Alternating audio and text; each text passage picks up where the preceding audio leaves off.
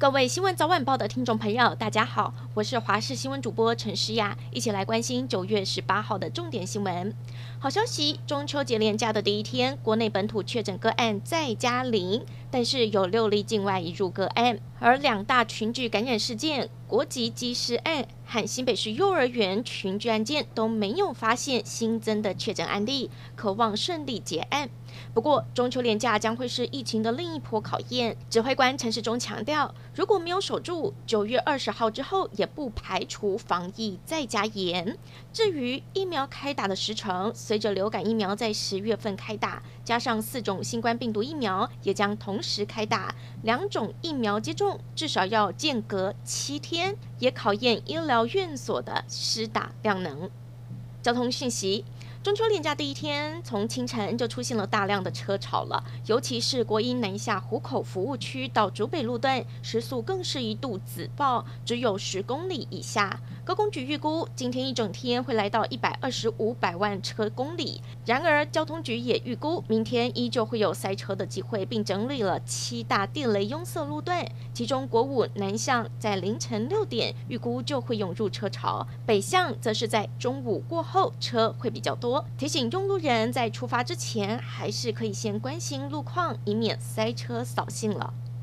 明天是连假的第二天。公路总局预估，从明天上午九点到下午的七点，部分景点路段将涌现旅游的车潮，因此将针对三大公路进行交通管制，或者部分路口匝道封闭，包括了台六十一线凤鼻路段、台六十八线以及台九线苏花公路。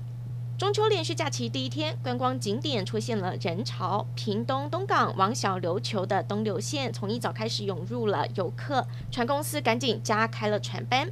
国境之南垦丁沙滩上伞花朵朵开，还有人在水上享受刺激快感。不过玩得太嗨，有民众口罩竟然是没有好好戴着，把防疫抛在脑后了。来关心天气，今天各地天气晴朗炎热，不过中午过后热对流发威，许多山区下雨了，于是也有机会延伸到平地。而明天开始高压增强，天气会变得比较好，也会更热。这样的天气形态会一直持续到下个星期五，这也表示今年的中秋节各地赏月的机会都相当的高。